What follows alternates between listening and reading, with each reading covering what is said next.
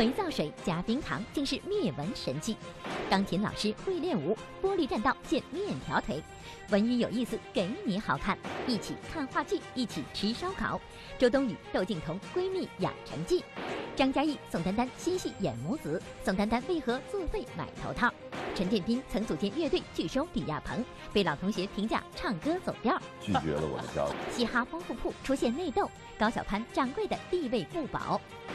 七旬老人拍婚纱照被坑，如何美拍结婚照？成也鸭蛋演绎新盘丝洞，贾玲版紫霞仙子被嫌弃。至尊宝，告诉我你为什么要跟我分手？范冰冰、李宇春抵达戛纳电影节，孙俪新戏杀青，邓超不忘微博讨好娘娘。胡可率众妃嫔亮相，张钧甯揭秘后宫。你们不在时候我们都互打。无代沟，闫妮新系男友竟是九零后。更多内容尽在今天的每日文娱播报。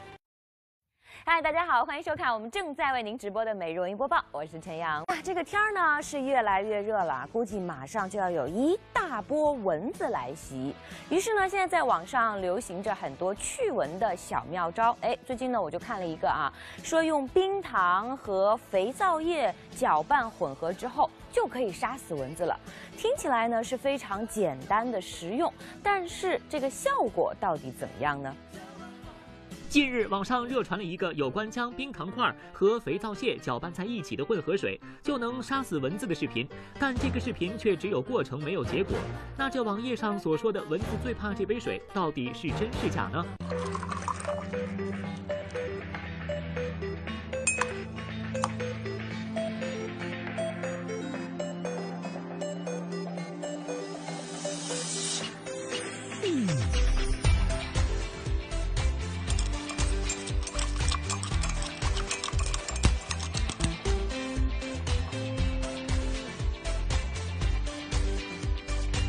是了，我成功了，这是假的。我做了这个水，放了三天都不管用。对，感觉不太科学，所以觉得应该不行吧。呃，我觉得应该差不多，呃，因为都是甜的，然后一融合的话，可能蚊子闻到了可能会过去，过去之后可能会淹死，啊，应该差不多。就我觉得这个一个生活常识应该不会的吧。那到底这个做法可不可行呢？真的可以用这么简单的方法步骤代替化学药剂杀死蚊子吗？小文，我为此采访了北京疾控中心病媒科童莹主任。我没觉得有科学依据，那就用不着加肥皂了，就就放点清水，放点糖水，这样更适合蚊子生长。蚊子把卵产进去了，你就直接把把水一倒掉，不就杀死了？在专家眼中，肥皂水加冰糖并不能有效消灭蚊子。而童主任提到的糖水为什么会适应蚊子生长呢？真的是因为糖水和我们身上的血一样是甜的，才容易招蚊子喜欢吗？谁的血是甜的？有血是甜的吗？那蚊子更喜欢什么样的人呢？啊，比如说排排二氧化碳排的比较多的、胖的、孕妇，对，因为排的二氧化碳比较多的。比如说，呃，对于人群当中，我们说那些基础代谢比较高的人，愿意出汗的人，所以说蚊子在很远的时候，它就会追逐目标来这个追逐到这样的个体。那究竟有哪些有效的预防手段呢？现在小文就给您支几招：一、安装蚊帐和纱窗，把蚊子进行物理隔绝；二、少用香皂和香水，尤其是使用带有花香味的物品，减少被蚊子叮咬的概率。三、蚊子的繁殖离不开水，所以尽量保持干燥，可以从源头控制蚊子的繁衍。四、多吃蔬菜，有一些蔬菜中含有蚊子不喜欢的气味，如含胡萝卜素的蔬菜及大蒜等有辛辣味的蔬菜。也谢谢我们播报的防蚊小贴士，啊，来说一件有意思的事情哈。说到这个钢琴呢，大家都知道的是乐器之王，很多的家长都希望自己的孩子可以弹得一手好钢琴。但是您见过下面这样弹钢琴的吗？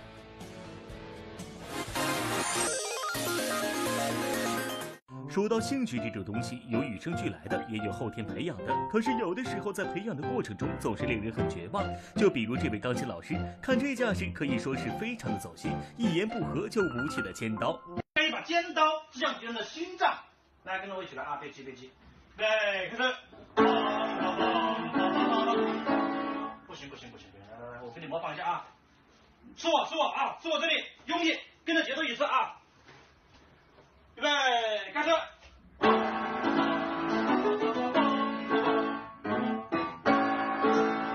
学了十年没怎么学会，倒是练就了一身好武艺。这块要像尖刀刺进敌人的心脏。来，预备，冲！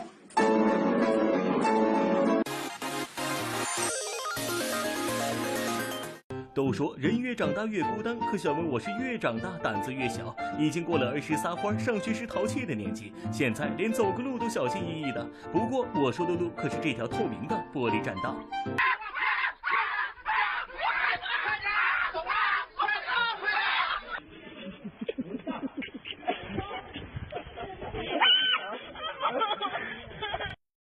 最近呢，我们听说这个周冬雨和窦靖童是又上热搜了。原因是呢，这姐妹俩是一块儿看了一场话剧。很多网友就说：“你说这俩人天天形影不离的，那是不是有什么亲戚关系呢？”周冬雨、窦靖童近日一起看话剧，周冬雨妈妈陪同，谁料却登上热搜，并引发二十多万条热议互动。好奇的网友以为两人有什么亲戚关系，周冬雨淡定回应“友情之树常青”，并直言窦靖童是自己的左右手。说起两人的相识，则是从电影《七月与安生》开始，周冬雨担任主演，窦靖童演唱了电影主题曲。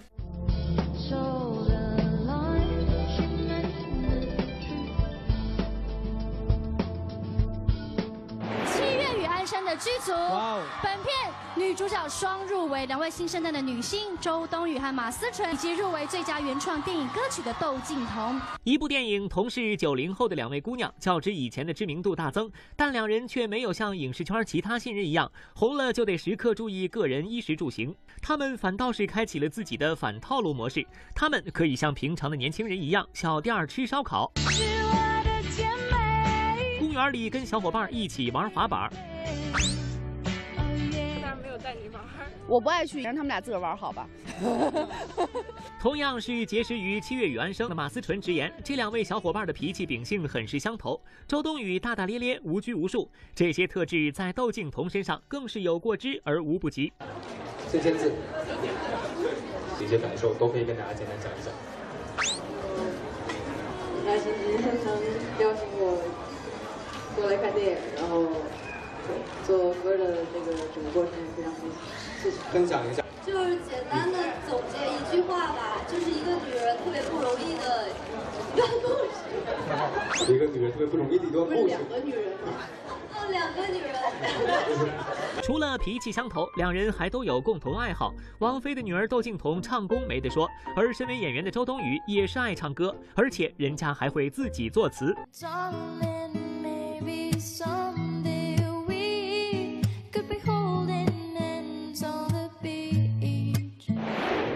为你准备了一首歌曲，唱什么歌啊？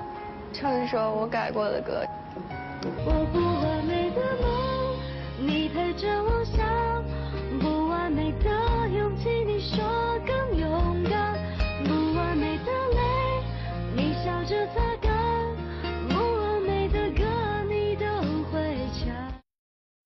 有消息说，周冬雨马上就要上我们的跨界歌王了。那不知道她的好姐妹窦靖童会不会来助一臂之力呢？那其实呢，现在除了这个歌唱节目特别受欢迎之外啊，喜剧节目大家也是非常的喜欢看。那根据《西游记》的一些桥段改编的一些作品呢，大家也都是非常的喜闻乐见。那接下来要说到的这些，还真的是效果满满。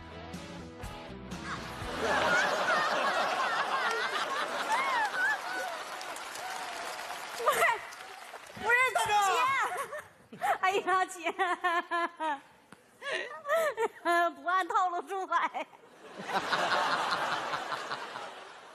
你们，你们，哎呀，我这不再来一遍。干啥呀？月光宝盒。这干什么玩意儿？哎，时光倒流。啊！一只月光宝盒引出无数笑料，您是不是看着有些眼熟？没错，成野鸭蛋最新的小品《新盘丝洞》，就是将1995年周星驰主演的电影《大话西游》进行了再加工。当牛魔王、猪八戒、白骨精都成为东北人，这效果也是没谁了。我命可苦了，我上有八十岁的老母，下有三个媳妇儿，不是三个月的媳妇儿，不是三个月的孩子和一个一岁的媳妇儿，你把我放了。你放了我吧！我不管你有几个媳妇儿、几个孩子的，跟我有啥关系啊？你就当我是只猪，给我放了吧！啥？当我是只猪。对呀，这就有关系了。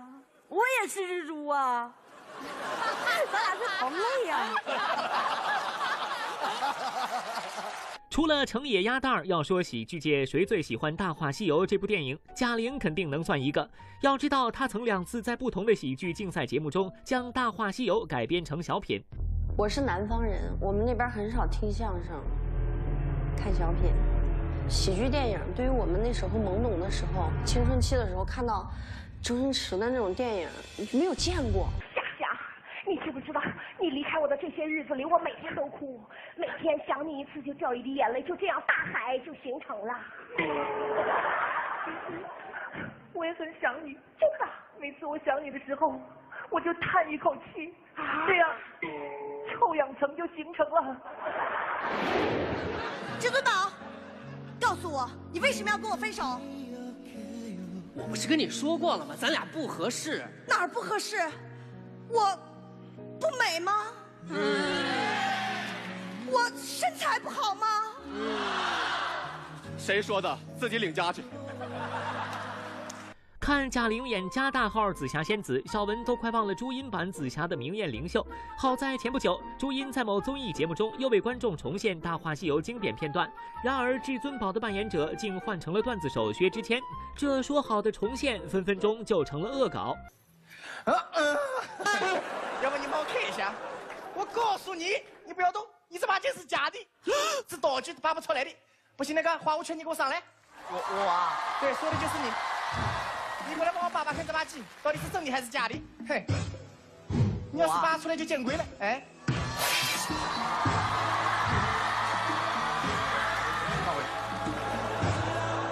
先同你玩呢，我我至尊宝。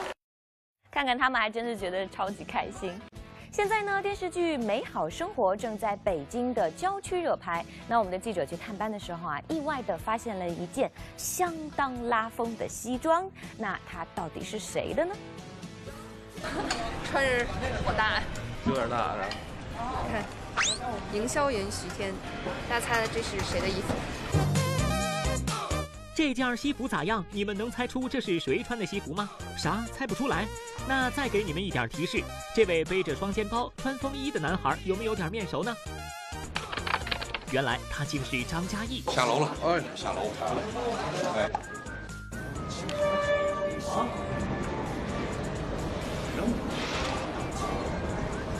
作为这部剧的艺术总监，张嘉译可是肩负重任，经常被剧组人员催来催去的指挥拍戏。不过要说他最操心的人，那非宋丹丹莫属啊！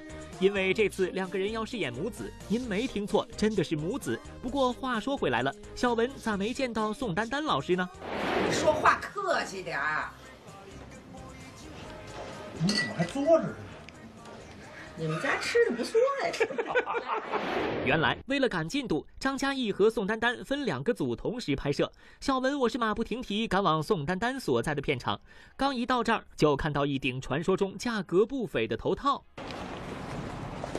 拍了，哎，啊，是宋丹丹老师的这个头套吗？我们看一眼行吗？我们看一眼，行吗？哇，这是专门做的吗？就给他这是花钱买的，专门做的。你给我们展示一下吗？呵，一会儿就扣上。对，帽子热着呢。要是丹丹老师造型，你们要一会儿过去拍的时候就会拍到。他特别认真，上这戏之前自己自己特意去找老北影的化妆师，我们那化妆师也特别棒的，戴自己织了一头套。戴会流，连汗都知道走道。嗯，绕着走。哦，漂亮老太太吧？绝对漂亮。漂亮。不需要那个粘一下什么的，是吧？不需要。哎呦，有的时候我一抬头，哎呦，我觉得这不是我妈吗？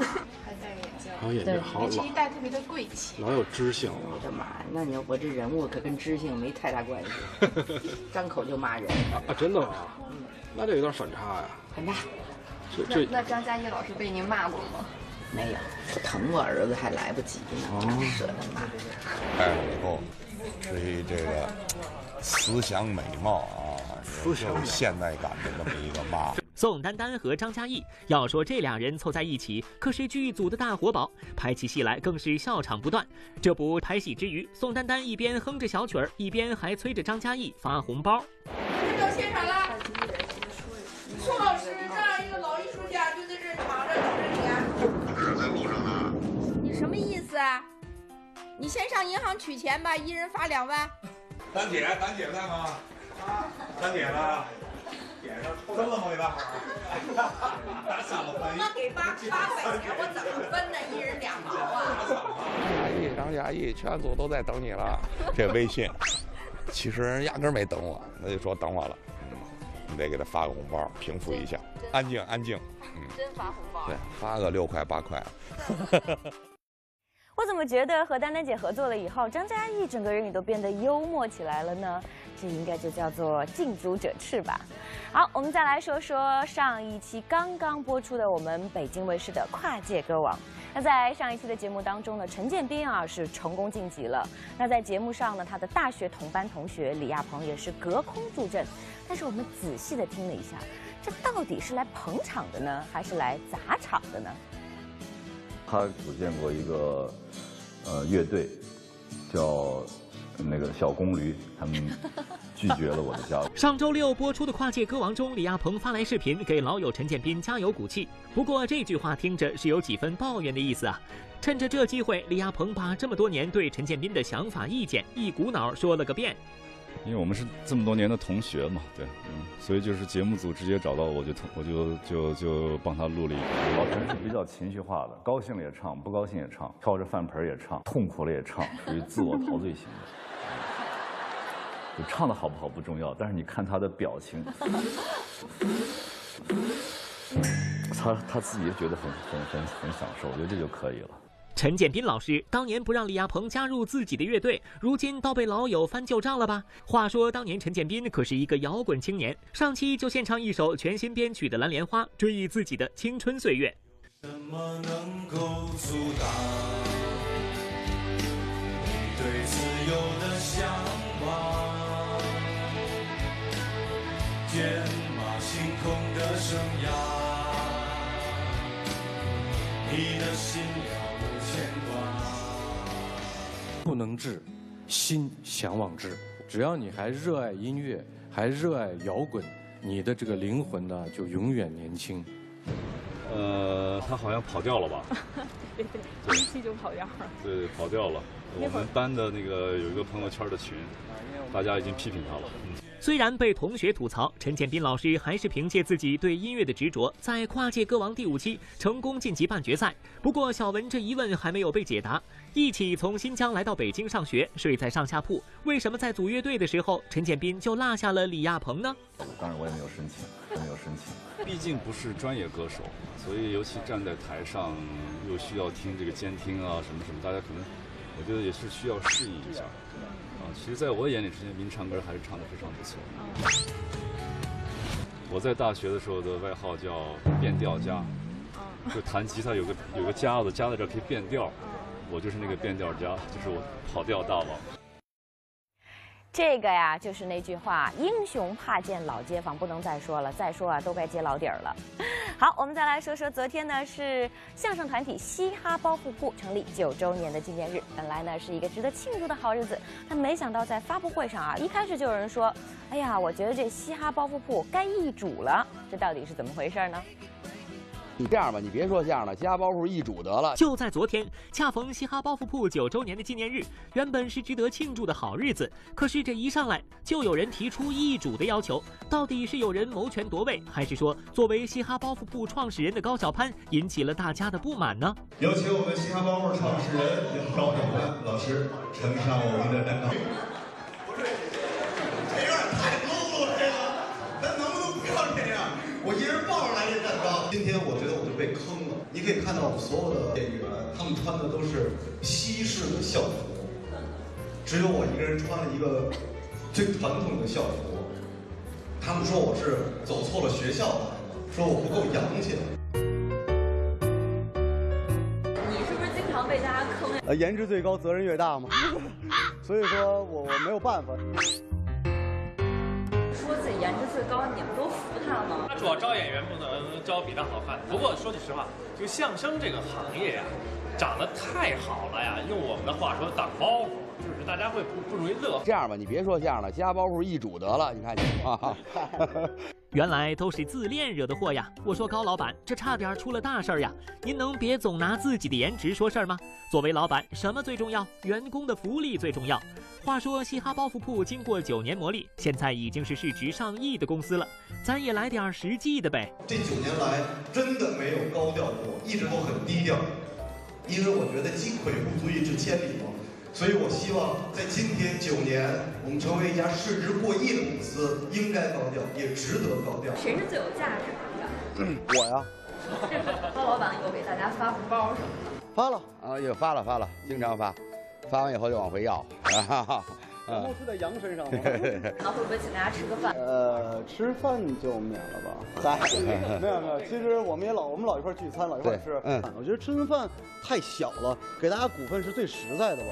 最近啊，有一对七旬的老夫妻，他们呢是为了弥补当年没有拍婚纱照的遗憾，哎，特地呢是乘着游轮出海拍一组海景婚纱照。没想到这件事儿呢，哎，是个高兴事儿啊，却变成了糟心的事儿。那到底这个老年人应该怎么拍婚纱照呢？当你老了，头发白了。瞧瞧，尽管岁月在脸上留下痕迹，但老人们补拍起婚纱照时，丝毫不输年轻人。当初张宏杰与老伴儿即将迎来金婚纪念日时，小文就为两位老人送了这样一份礼物，特意安排了一组结婚纪念照。虽然没有华丽的服饰，但是两位老人的幸福感溢于言表。还有几年呢？还有两年，还有两年啊！他老记得这个事儿。还有两年，我们俩就结婚了。还有两年就结婚五十年了。姑娘，得得你打扮她。好的。这个这个这个就就要这个了，姑娘。哎呀，结婚前都没这么个场面。结婚前什么样啊？哎呀，那可惨了。有什么行头吗？穿什么？啥也没穿呐，啥也没穿。啥也没穿。是，我们这个岁数就不玩这个。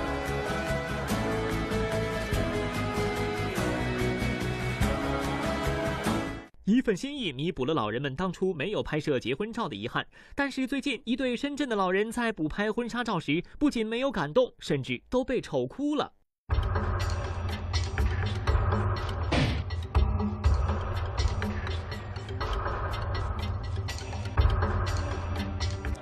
不是不是，这个太糟糕了，这个这个游龙上吧，我我们那个什么，我们想拍了，一看这个。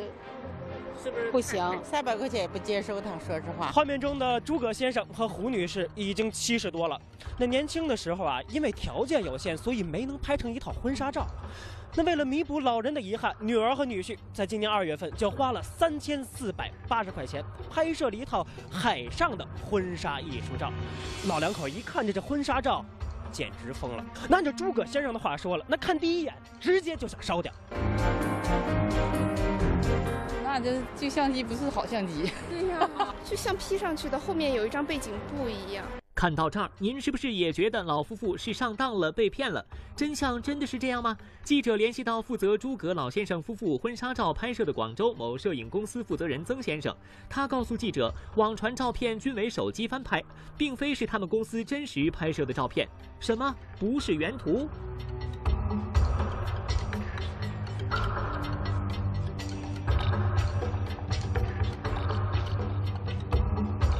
对此，诸葛先生家属承认，网传照片为手机翻拍，效果确实有些偏差。但看着摄影公司发来的原图，家属还是对照片质量产生了怀疑。摄影公司给出的解释是，很多姿势因为老人上了年纪做不出来，这些会影响到拍摄效果。要我说呀，这本来是好事一桩，您也别生气。这照片呢拍不好，咱们可以再拍。当然了，商家也应该有他们的诚信。好，我们再来说说这个越来越瘦啊，也是越来越美的闫妮。呃，就在昨天，电影《美容针》是举行了发布会。啊，主演闫妮呢和一众主创也是悉数到场。在这部电影当中啊，啊，闫妮是和九三年出生的男主角谈了一场相差二十三岁的姐弟恋，这到底会是什么样的感觉呢？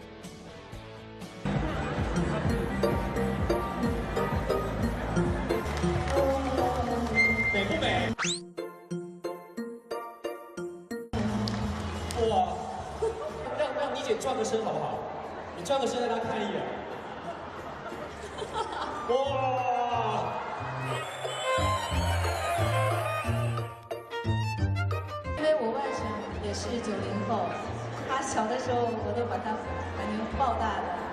所以说我对他们并不陌生。其实我们平时也经常在一起攀谈，我反正我好像跟他们在一起没有什么特别大的障碍。在戏外，七零后的女主闫妮和九零后的男主杜天浩有着将近二十三岁的年龄差，而在这部电影《美容针》中，这俩人却盲打误撞地谈起了恋爱。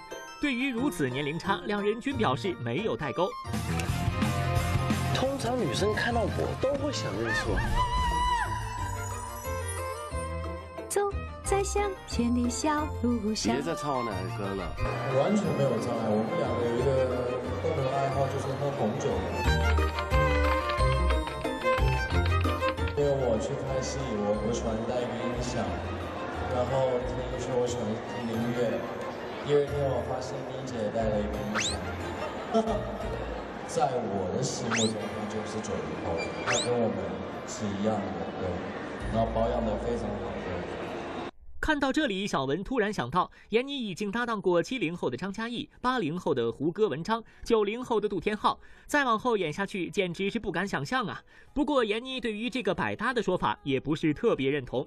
其实，跟胡歌他的影迷也很生气啊，也没有说百搭。嗯，其实就是说，嗯，但是就就是说那那那一刻我们遇到了嘛，哈。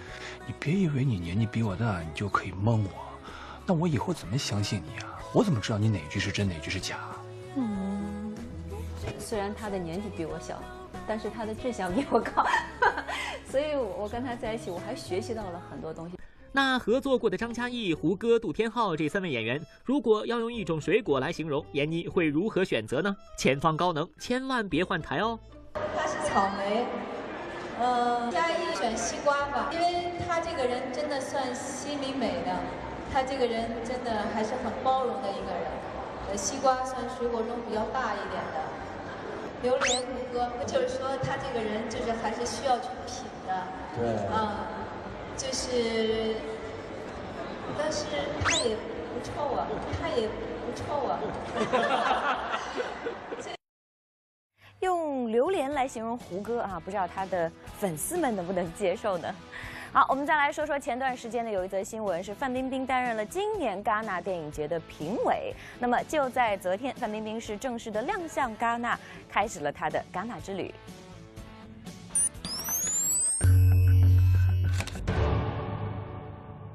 第七十届戛纳电影节即将开幕，评委范冰冰于法国当地时间五月十六日上午抵达。金色长耳环、蓝色条纹衬衫、黑色长裤，配上一双她自评舒服到没有想到的黑色厚底靴亮相，并直言这是特别有意思的一个过程，希望和大师们学习收获。而作为红毯嘉宾出席的李宇春也稍晚些时候到达，小揪揪发型显得萌态十足。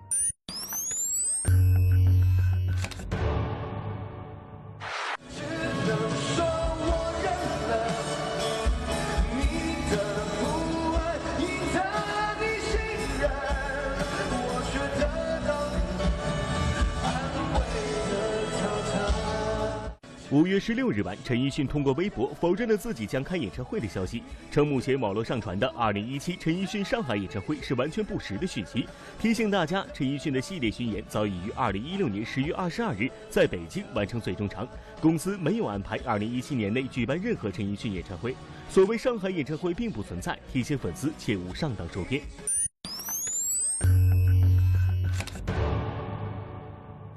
孙俪日前在电视剧《那年花开月正圆》片场和导演同切梅花蛋糕庆祝新剧杀青。孙俪在剧中扮演清代传奇女商人周莹，身穿古装造型，温婉似大家闺秀，但在杀青宴上的行为举止却彻底放飞自我。微博也配图仰天长啸造型，用三个杀青了来表达喜悦，但同时也有一些小小的失落。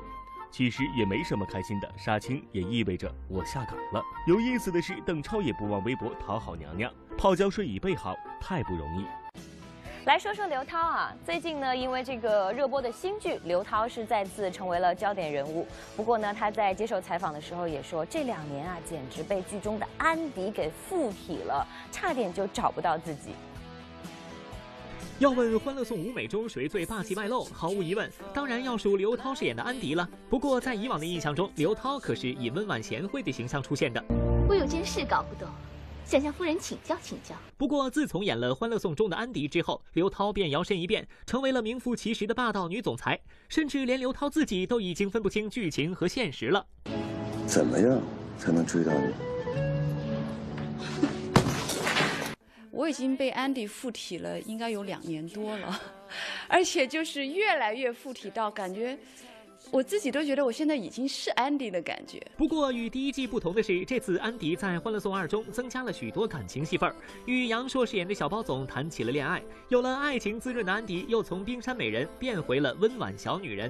就是我觉得这一季的安迪是真的还挺幸福的，虽然他遇到了很多嗯比较棘手的事情，嗯，但是恋爱中的女人散发出来的这种。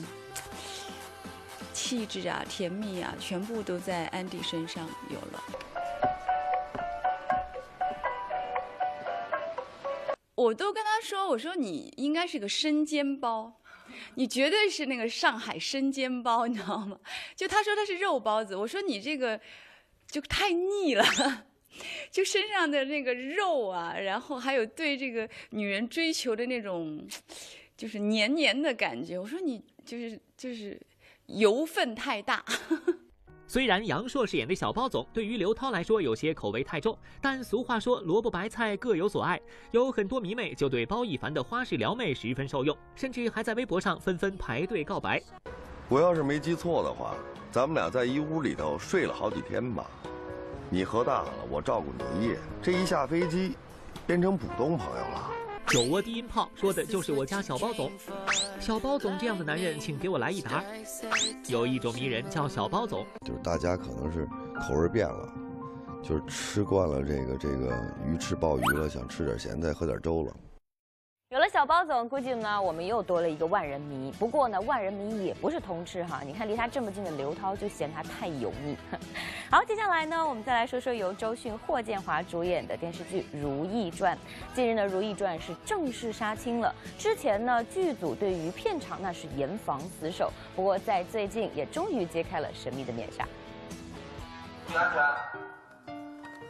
预备，开始。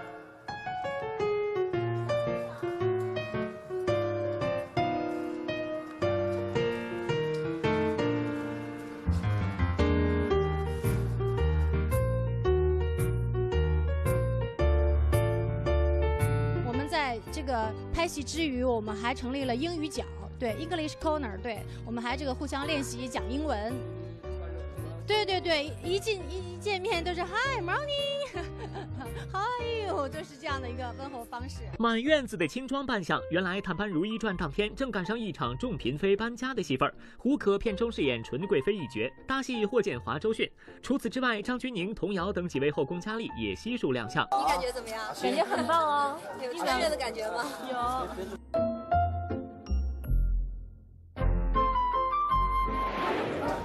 这个是一场什么戏啊？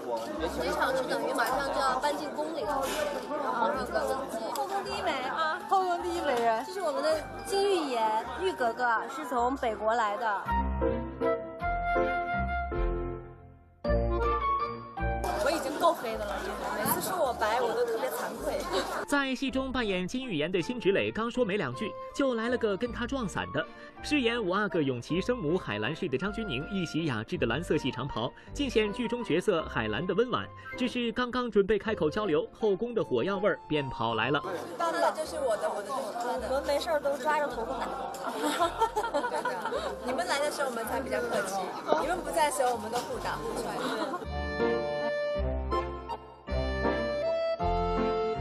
说的没错，为了争夺皇上霍建华的宠爱，后宫佳丽可没少明争暗斗。周迅扮演的如意尚在冷宫中，皇上霍建华也没有现身。只不过在片场，每天听到这么一堆女演员叽叽喳喳，也难怪霍建华会忘词儿。对，因为 有时候你临时会忘记一些一些一些台词。那如果说，嗯，你要随时去拿一大本的话，会比较比较麻烦一点，所以我会比较，我们拍古装嘛，是那些靴子，所以我会放在靴子里面，随时要看。男演员太少了，男演员太少了。对对对对对，就是皇主要皇上嘛，然后 刘海就够了。对，就是好在皇上非常帅，对对对，呃，后宫女子非常多啊，都是美女，对。俗话说啊，这人无完人。那您知道这个形象好、唱功棒、演技也非常赞的鹿晗，到底有什么自己的小弱点吗？日前，网络上曝光了一段鹿晗现身捷克机场时的画面。视频中，鹿晗似乎有点腿软，走路时摇摇晃晃。原来，鹿晗一直有严重的恐高症，很多工作出行都是靠乘坐高铁。但此次为了工作需求，他咬牙搭十小时飞机前往捷克，着实让不少粉丝心疼又敬佩。把名字让一下，谢谢。要怎么走？谢谢，谢谢，谢那坐在飞机上什么感受？就是不坐针毡，感觉紧张，就感觉自己已经感觉不到自己了，对，就不知道自己存在在哪个空间了。对 如今跑步越来越成为大家喜欢的一项运动，吸引了越来越多的人参与进来。近日，佟大为就现身日本北海道参加某跑步主题活动，在跑步间隙，他还秀出各种炫酷姿势。而要说起为何能跑得如此轻盈，还与他多年来坚持长跑有关。然后这样的长跑多吗？你们？上大学的时候还挺多的，大学我跑了四年，然后几乎每天都会跑六七公里。近日，歌手郑钧宣布将开启主题为“私奔”的全国巡回演唱会。活动现场，当被问到妻子刘芸是否会来看演唱会时，郑钧表示希望她能来看到自己人来疯的一面。他没有看到我那看过这一面吧？我的现场一般会比较疯狂一些，他们平常不太看到我这么人来疯的样子。成龙师傅于占元之女，曾被称为七小福大师姐的于素秋，在美国因肺炎安详离世。于素秋是著名武侠女演员，在上世纪五六十年代叱咤香港影坛，主演四百多部作品。大师姐于素秋离开了，她是师傅于占元的女儿，也是我的姐姐。她这一生活得够精彩，留下了很多作品。姐姐，七小福永远是你最忠实的影迷和家人，我们会一直记住你，怀念你。接下来呢，您将会看到的是《影视风云》，来看看今天的精彩看点。都说三个女人一台戏，在本期的《影视风云》十周年特别节目里，舒畅宁静李玲玉穿越到清朝，上演了一幕后宫争宠记，而这争宠的对象竟是咱们的主持人曹阳。不知曹王爷最喜欢的会是哪位福晋呢？敬请期待 BTV 文艺频道《影视风云》。说说大福晋这身衣服怎么样？我觉得特别像熊。像熊？玩笑玩笑啊！小福晋，你说。啊，我觉得，嗯，姐姐穿上这件皮草，嗯，显得更加雍容华贵了。好，以上就是美容音播报的全部内容，明天同一时间再见。